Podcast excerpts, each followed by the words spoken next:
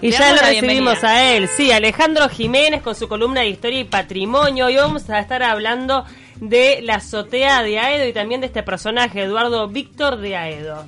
Exactamente. Buenos días, Sensei. Bueno, no, siempre es medida esa, esa acotación, incluso hasta algunos se burlan de mí por Asumilo, eso. asumilo. Pero yo ¿Quién digo que eso lo inventaron ustedes y eso ya no, es... fue Gabriel un oyente. No, ahí va, pero ustedes lo avalaron, como que dicen y Claro. lo reiteran, bueno, y para mí es un orgullo.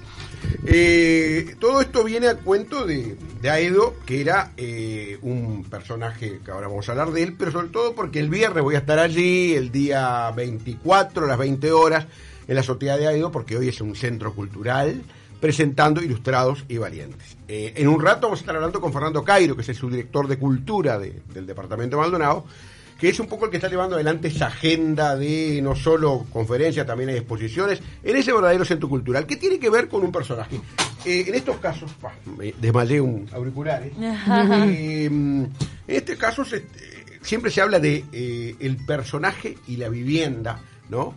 O en este caso el contenido y el continente. O sea, lo que está dentro y lo que y la casa, en este caso el personaje y la casa que hoy es verdaderamente un museo. ¿Podemos ubicarnos Sí. un poco dónde queda, en qué parte de Maldonado? Es en Maldonado. En la eh, ciudad. En la ciudad, pero quienes llegaron a ir en tren, yo sé, entre ellos, eh, mm, tienen, ¿se acuerdan? La estación estaba donde hoy es la terminal de ómnibus. Y esa calle se llama General Artigas. En esa calle General Artigas estaba precisamente la azotea de Aedo. Y para ubicarse mejor, porque incluso este, eh, yo por lo menos la primera vez que fui ahí fue mi referencia. Hay un macromercado, perdón si les pasamos todo el bien. chivo, Mm. al lado. O sea que este es como, bueno, y tiene que ver con los orígenes de la casa, ¿no? Eh, y de ese personaje que es Aedo. Bueno, Aedo es, eh, fue un político de nacionalista, herrerista, eh, nacido en 1901, pero además tenía características muy peculiares. Él fue periodista, incluso en, su, en el diario El Debate, que es el diario de Herrera, eh, fue este, pintor también, fue político y fue pintor. O sea, un político pintor no hay verdaderamente muchos casos. Hay políticos que son verdaderamente admiradores del arte, ¿no? que es Julio María Sanguinetti, que tiene Bueno, una gran colección. una colección espectacular. ¿no? O sea, y Aedo era, pero a su vez, además de ser este pintor, en su casa, en su lugar de, en, en esta azotea del cual vamos a hablar, eh, eh, tuvo como que mm, protegió una serie de artistas, algunos que fueron de gran proyección nacional. ¿no? Vamos a hablar un poco de la, de la, de la vida de Aedo, fue, nació en Mercedes, fue hijo natural de una costurera y fue diputado, senador, ministro de Instrucción Pública en la época de la dictadura de Terra, en la década del 30, y autor e impulsor de leyes muy importantes, como por ejemplo la Ley de Derecho a Autor, que es de 1937, Mira. la, fue- inspiró la creación de la Comedia Nacional, la Facultad de Humanidades, o sea, fue un político con realmente inquietudes culturales muy importantes. ¿Por qué Sí. fue el Che Guevara? Ahora vamos a hablar de eso. Eh, Aedo fue, llegó a su máximo cargo cuando fue presidente del Consejo Nacional de Gobierno. ¿Se acuerdan que alguna vez hablamos que, de acuerdo a una reforma constitucional de la década del 50, del 51, se transformó la presidencia unipersonal en colegiado? Bueno, y que cada presidente duraba un año, ¿no? Y en es, de entre el año 61 y el 62 estuvo como presidente, que era algo equivalente al presidente de la República, aunque no era lo mismo, Eduardo Víctor Aedo. Eh, bueno, y Aedo desde allí, desde esa casa, desde ese lugar, ¿no? Va a, a, por supuesto, a impulsar artistas, por ejemplo, este, los hermanos Jorge y Carlos Paez Vilaró, Vicente Martín, Manolo Lima, Jorge Damiani, ¿no? A su vez, eh, fue juntando obra, obra que hoy es parte de ese acervo de, de los, bueno, de los Torres, Horacio y Augusto, Joaquín Torres García, Paez Vilaró mismo, Arsadum, Rosé, Pero era un lugar de encuentro era un lugar cultural. de encuentro, exactamente. Era un lugar Él en donde invitaba. él invitaba, él artistas que se estaban formando. Recuerdo, por ejemplo, a quien yo conocí, Enrique Broglia, que era un escultor, también anduvo por allí. Eh, ¿Y estamos hablando de qué años más o menos cuando recibía hablando- tantas visitas? eh, mira, la, la- la- la azotea en sí es del año 45. Él en el año 44, en enero, mientras llegaba en tren con su esposa, Rosa Garramón, y su hija, que va a tener un papel protagónico, ahora vamos a hablar de ella, Beatriz Aedo, eh, ve ese terreno y dice, ahí voy a hacer yo mi, este, mi casa. Se ríen de él, por supuesto, como siempre pasa, y convoca a un arquitecto argentino, Alberto Ugalde, es el que le configura el primer casco de estancia con mirador y alero, muy rioplatense. ¿Y por qué se llama azotea? porque era una construcción bastante habitual en, el, en, la, en la campaña, por ejemplo. Recuerdo en el Sauce la azotea de Artigas, esa construcción de techo plano, muchas veces con maderas, con tirantería de madera, ¿no? Haciendo, eh, atravesando ese techo.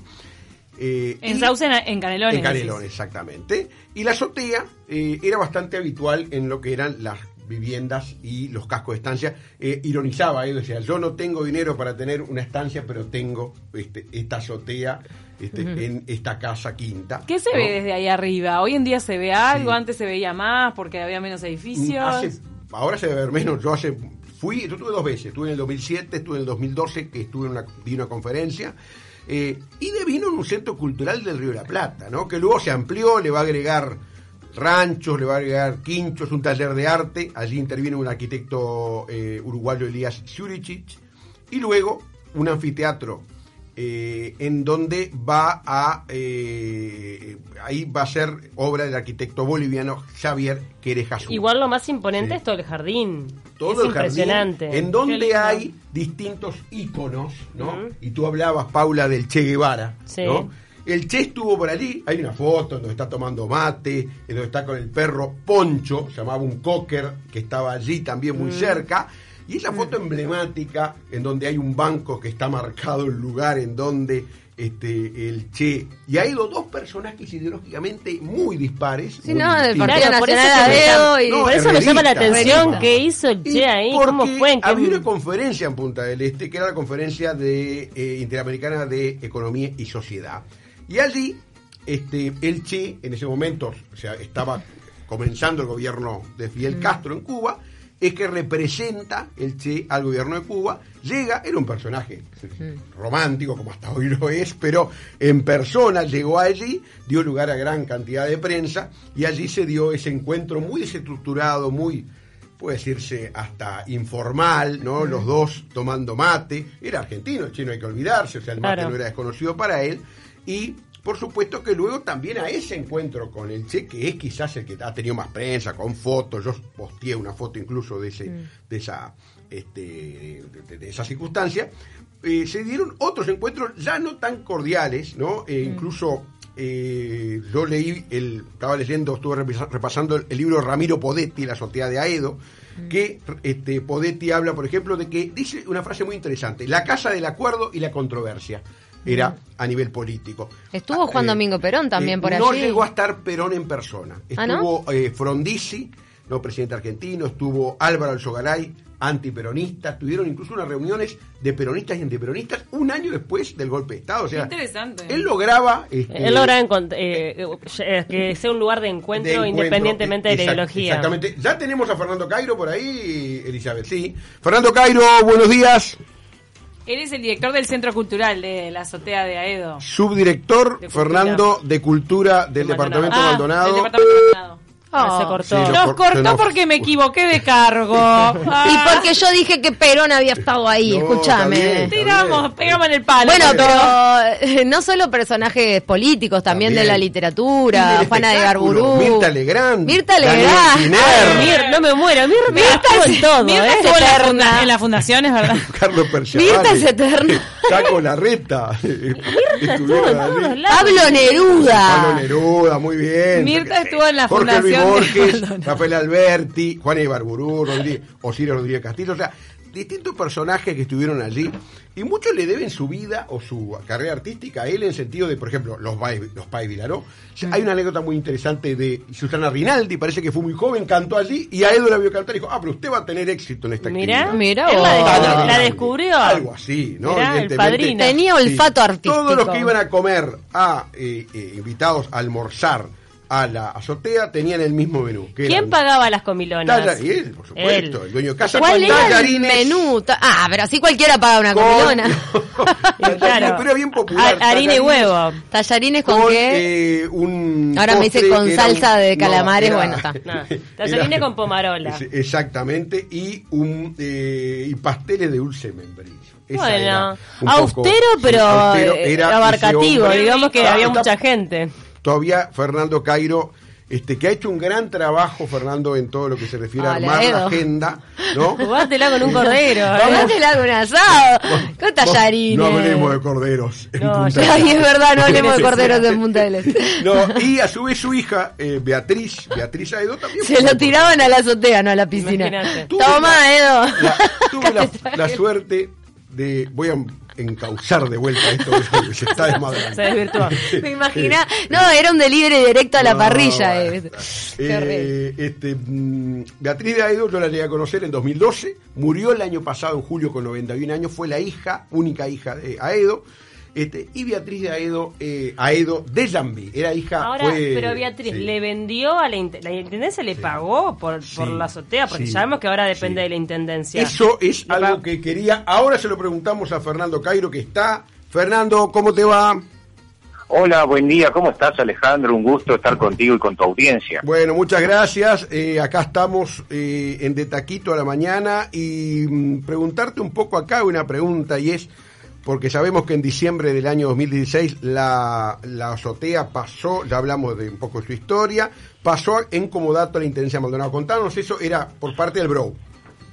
Sí, efe- efectivamente, la Fundación Banco República le compró a, a Beatriz Aedo de Yambí la azotea de Aedo, un inmueble emblemático de Punta del Este y de todo el Uruguay, ¿verdad? ¿A que cuánto se- comprende un gran parque con varias construcciones eh, que eran utilizadas por la familia Edo, pero eh, que cobró eh, notoriedad pública porque él recibía muchos invitados, no solo políticos, sino literatos, historiadores, personas comunes, artistas, eh, y, verdaderamente lograba unas tertulias formidables en pro de la cultura que hasta el día de hoy se recuerdan, ¿verdad? ¿Cuánto se pagó por, por la azotea?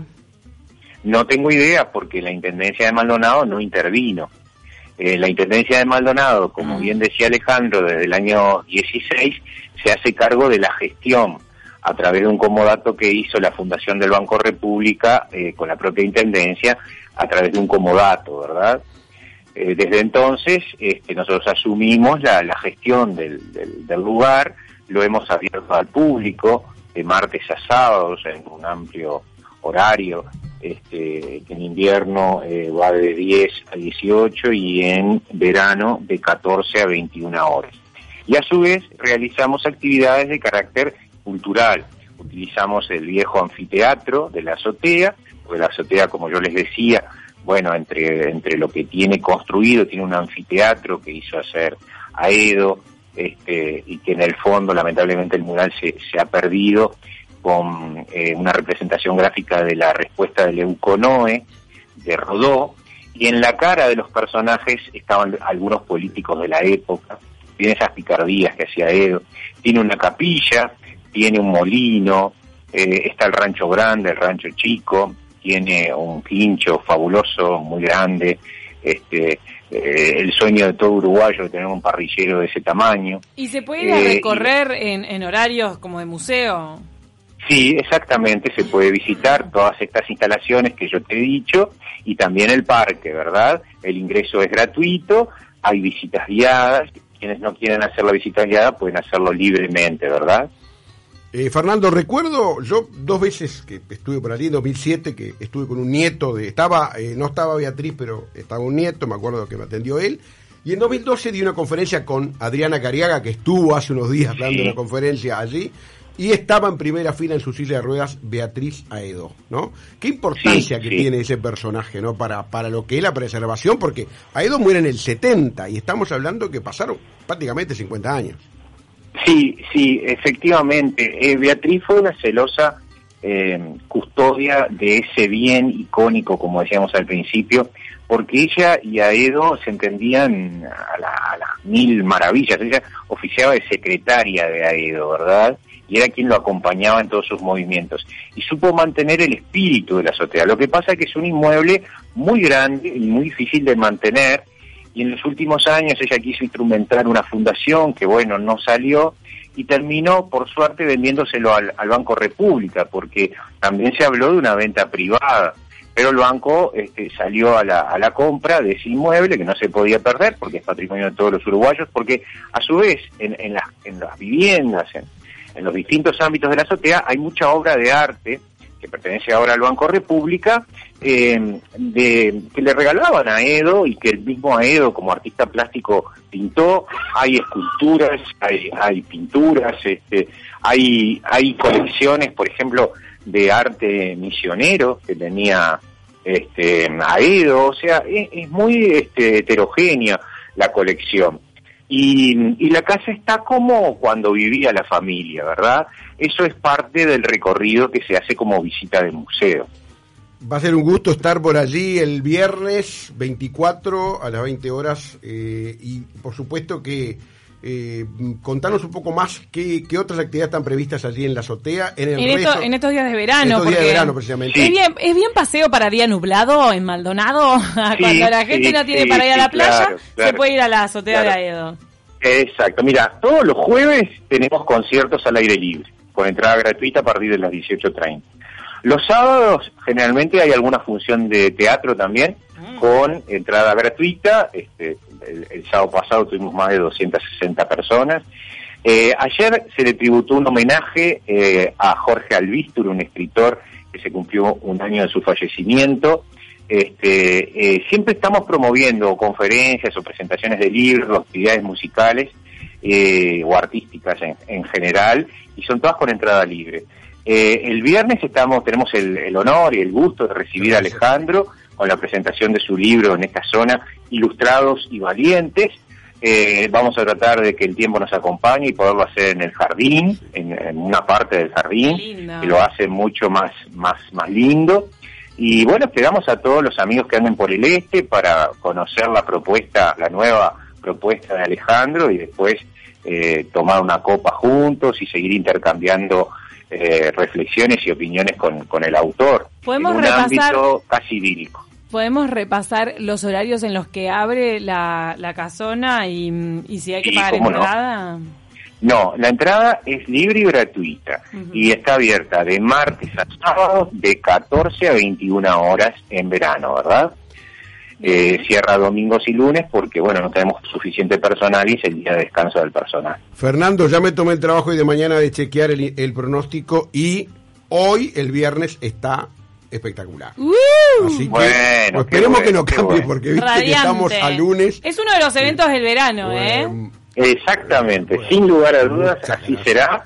Este, y vamos a tener este, la, la fortuna de convenir y contar Alejandro con mano propia Bueno. este, su libro, este, así que va a ser una verdadera fiesta. Y también para mí estar eh, un poco compartiendo contigo que te sabemos, además, de además que sos historiador, además de abogado Bueno, historiador. soy un aficionado, No un importa, aficionado a la historia, no importa, sos- pero este, pero todos estos aportes son muy bienvenidos. Sí.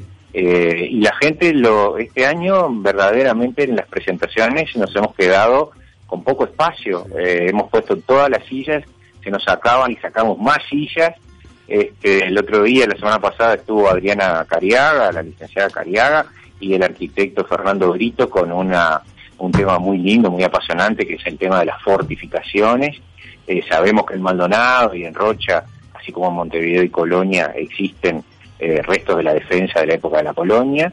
Y, y fue una propuesta muy interesante y, y bueno, nos vimos desbordados por el público, así que auguramos que tú también vas a tener muchas muchos visitantes. Muchas gracias. Y tú sos historiador, como le dijimos el otro día, a Pablo Reborido, que tú lo conocés de Piriápolis, por Sí, notoria bueno. competencia. Sos historiador. Ya está. Bueno, Ya. muchas, gra- gracias. No, nos vemos el viernes. Que tú me designas. Muchas Un abrazo gracias. Grande y gracias por la oportunidad de difundir nuestras actividades. nos vemos. Un abrazo. Así que todos invitadísimos a la azotea de Aedo, sobre todo a la invitación de Ilustrados y Valientes de Alejandro Jiménez. Antes de despedirnos, que ya estamos cerquita del flash, infor- del flash informativo de 970 Noticias, le tenemos que contar que en Elite Center tenés todo tipo de servicios para tener tu cabello siempre sano. Te paso un dato, ¿sabías que también cuenta con una boutique oncológica? Mirá. Y el staff, y el staff está lleno de profesionales que te van a saber asesorar. Elite Center para tu pelo solo lo mejor. Comunicate por WhatsApp al 098-543-273. Ale Jiménez, así que bueno, la presentación del libro, eh, ¿para qué hora está pautada? 20 horas el viernes. Voy a agradecer a la gente de Cadena del Mar de Maldonado, que me llamó en un programa que se llama, creo que El Filo de la Medianoche, me llamó anoche. Eh, y por supuesto que, bueno, el lunes que viene vamos a hablar de un tema que también tiene que ver con nuestra costa y es los 500 años de la llegada de Magallanes a nuestras costas. Ah, buenísimo. ¿sí? Que se cumplen en este, en este ¿Por febrero. qué Qué interesante. A mí, por ejemplo, nunca me quedó del todo claro. El tema de la ¿Qué llegada de Magallanes, la de Solís. Y bueno, Me parece una semana, Mis profesores, profesores de historia se lo rifaron. Sí, bueno, vamos a tratar de... Te lo rifaste vos. Ese- Rifator. Ese- No, está bien. no ¿en Vamos qué- a ver. en qué año Mi tenía? profesor se lo rifó, me encantó. Ah, ¿En qué año tenés que 1520, darlo? 1520. ¿En qué año lo tenés que Eso dar? se da en, en segundo liceo. Programa de segundo. Segundo, no te acordás, Camila. ¿No te acordás de Magallanes, Juan Sebastián Bueno, Elcano? Está bueno. ¿Eh? ¿Viste? A Ceci sí se lo dieron. A mí me lo dieron, no, pero yo no me la rifé. Y mi profesor que tampoco. yo no me rifaba nada. ¿Cómo vas a decir que el profesor se la rifó? pero te, a tomar la lección, la lección el, el- el lunes. Ah, repasá. Estudiá el fin de semana, Cami. Hay un libro de Juan Antonio Varese que salió en estos días sobre el tema. Gracias, Alejandro. Nos despedimos. Se quedan con 970 noticias. Gracias por estar ahí. Chau, chau.